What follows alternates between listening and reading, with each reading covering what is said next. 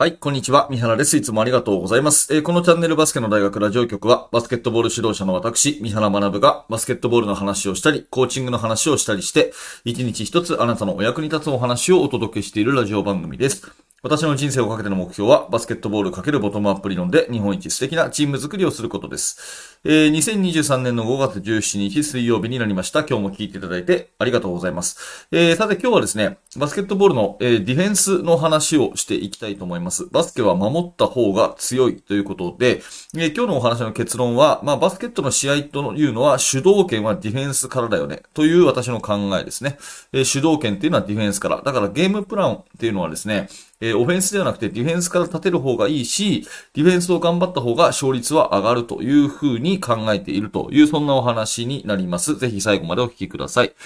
えちょっと話をですね、えー順番にお話をしていくと、なんでこの話を今日しようかと思ったのは、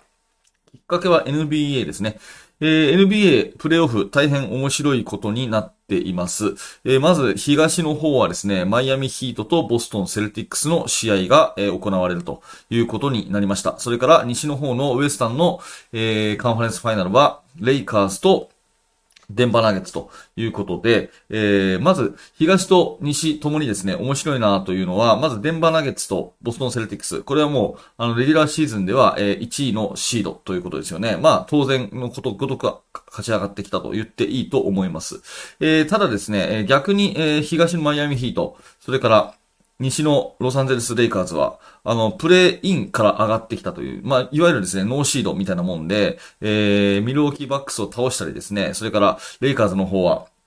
えー、ゴールデンステートウォリアーズを倒したりということで、下克上をして上がってきたチームということですよね。レギュラーシーズンの1位、それぞれの西東の1位と、えー、それからノーシードで上がってきたチームの戦い。まあ、その、勝率対勢いみたいなところですね、非常に面白いマッチアップになるんじゃないかというふうに言われています。で、私はね、結構、あの海外の情報をやっぱり仕入れたくて、えー英語のね、ブログとか、それから英語のポッドキャスト、アメリカで結構ね、バスケットボールのそういう話をしている、えーポッドキャスト、まあ、ラジオですね。で、たくさんたくさんあって、結構ね、その、マニアックな話をして面白いんですよね。まあ私も英語を100%理解できるわけじゃないんですけども、まあ、大筋は掴むことができるので、結構最近ポッドキャストを聞いてるんですが、えどの話もですね、その、プレイオフ、まあ、ナゲッツ対レイカーズ、どうなるかね。ね、セルティックス対、えー、それから、えー、マイアミヒート、どうなるかねっていう話をしてるときに、結構そのいろんな人、アナリストがですね、ディフェンスの話をしてるんですね。どうやって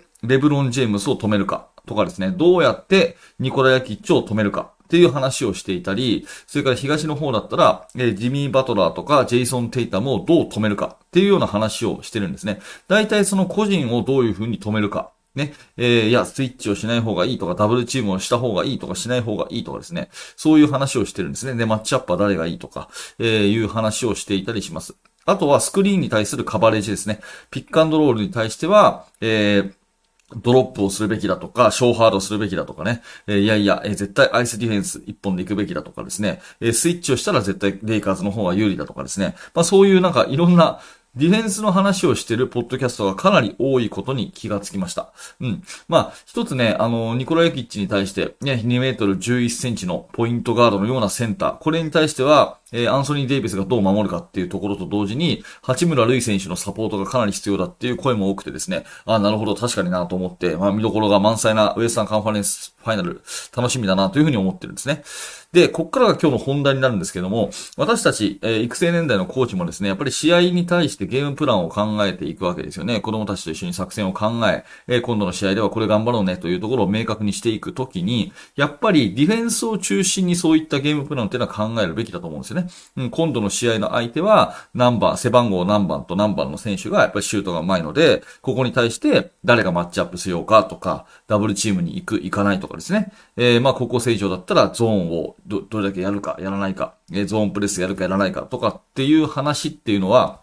ディフェンスの話っていうのは、やっぱり事細かにしておいた方がいいと思います。で、その理由は二つでですね、やっぱりディフェンスの練習の成果っていうのは試合で直結するんですね。ディフェンスの練習の成果っていうのは試合で直結するということで、当然オフェンスも練習の成果っていうのは試合に出るんだけれども、あくまで最後は、えー、シュート、タッチによるところが多いので、まあ、いわゆる好調不調の波っていうのがどうしてもオフェンスはあるんですね。ただ一方で、ディフェンスはですね、練習してきたことが、好調不調の波がほとんどなく、えー、そのまま試合で発揮できるっていう強みがあります。まあ、よっぽどね、その選手のコンディショニング、体調が悪いとか、そういうんだったら別ですけど、怪我しちゃって捻挫してね、えー、痛くて動けないとか、そういうんだったら話は別ですが、まあそういうことでもない限り、ディフェンスっていうのは、練習でうまくできたことは、そのまま試合でできるっていうのが、まあディフェンスなんですよね。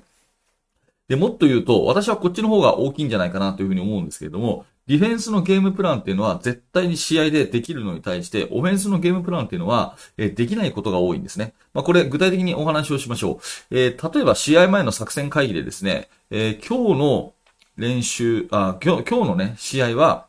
えー、練習してきたプレスをやろうと。ね。今日の試合は今まで練習してきたオールコートのプレスをやろうという風な話をしたとしますよね。で、第1クォーター、えー、センタージャンプ終わって、で、試合開始早々プレスを仕掛ける。っていうことはできますよね。はい。で、それに対してまあ相手がどう出るかを見るということから試合を始めるっていうことはできるんですが、これ逆にね、オフェンスの方が予定を立てるってことはこれできないんですね。えー、例えば、今の話の逆で言うと、今日の試合は練習をしてきたプレス運びをちゃんとやろうと。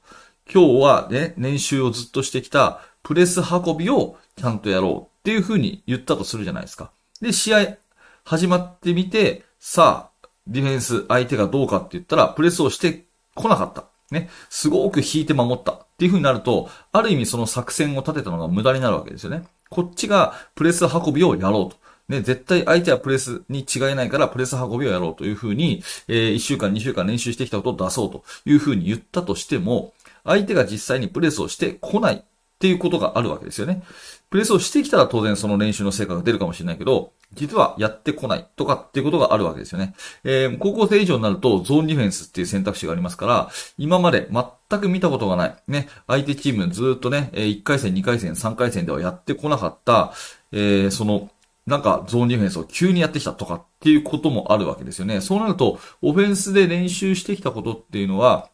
その組織だったね、えー、作戦的なことっていうのはなかなかこの発揮が難しいと。結局は最終的にその個人の判断力とかね、えー、ファンダメンタルが大事になってくるのがオフェンスということになります。まあ一方でね、えディフェンスの方は自分たちから仕掛けることができると。えー、今日はね、今まで、え秘密にしてたプレスをやってみようとかですね、それから今日はね、えスイッチディフェンスで行こうとかですね、そういうことっていうのは、こっちが言ったことはそのままできるっていうのがディフェンスなわけですね。まあそういう意味で、試合の主導権っていうのはディフェンスから作っていくものじゃないかなっていうふうに私は思うんですね。どんなに計画をしても、オフェンスの方が計画通りに、え、プレイすることはできない。相手がこうだったとしたらこうっていうことはできるけども、必ずこれをやろうっていうことはオフェンスの計画は試合でできないということになると思います。なので、まあ話をまとめるとですね、今日のタイトルのバスケは守った方が強いっていうのは、まず練習の成果が現れやすいと。えー、好不調の波がないっていう点と、予定したことがとりあえずそのままやれるのがディフェンスと。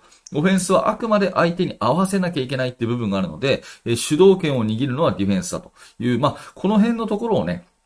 あのー、整理して、まあ、子供たちに伝えるとディフェンスを頑張るチームができるんじゃないかなと、私は思って、えー、十数年間バスケットボールをコーチしてきましたよというお話になります。えー、今日から始まるのかな ?NBA のね、カンファレンスファイナル非常に見どころ、えー、ありますけれども、もうその華やかなね、えー、オフェンス、ダンク、スリーポイントシュートだけでなく、それをどう守るのか、誰がどうマッチアップするのか、それからダブルチームするのかしないのか、えー、ピックアンドロールのカバレージはどうなのか、みたいなところを結構見るとですね、えー、深く、えー、バスケットボールを見ることができるので、えー、おすすめめの見方でもあります。えー NBA をね、応援しつつ、えー、ぜひディフェンスのあり方、えー、そしてその重要性、えー、考えてみていただければ嬉しく思います。はい。ということで、ありがとうございました。このチャンネルはいつもこういった感じでバスケットボールの話をいろんな角度からしております。えー、今日の放送が面白かった、興味が持てたという方はぜひチャンネル登録をして、えー、また明日の放送でお会いしましょう。えー、高評価、低評価、またコメントもお気軽にお待ちしております。えー、最後にお知らせをさせてください。えー、無料のメルマガ講座やっております。えー、メルマガの方を登録していただきますと、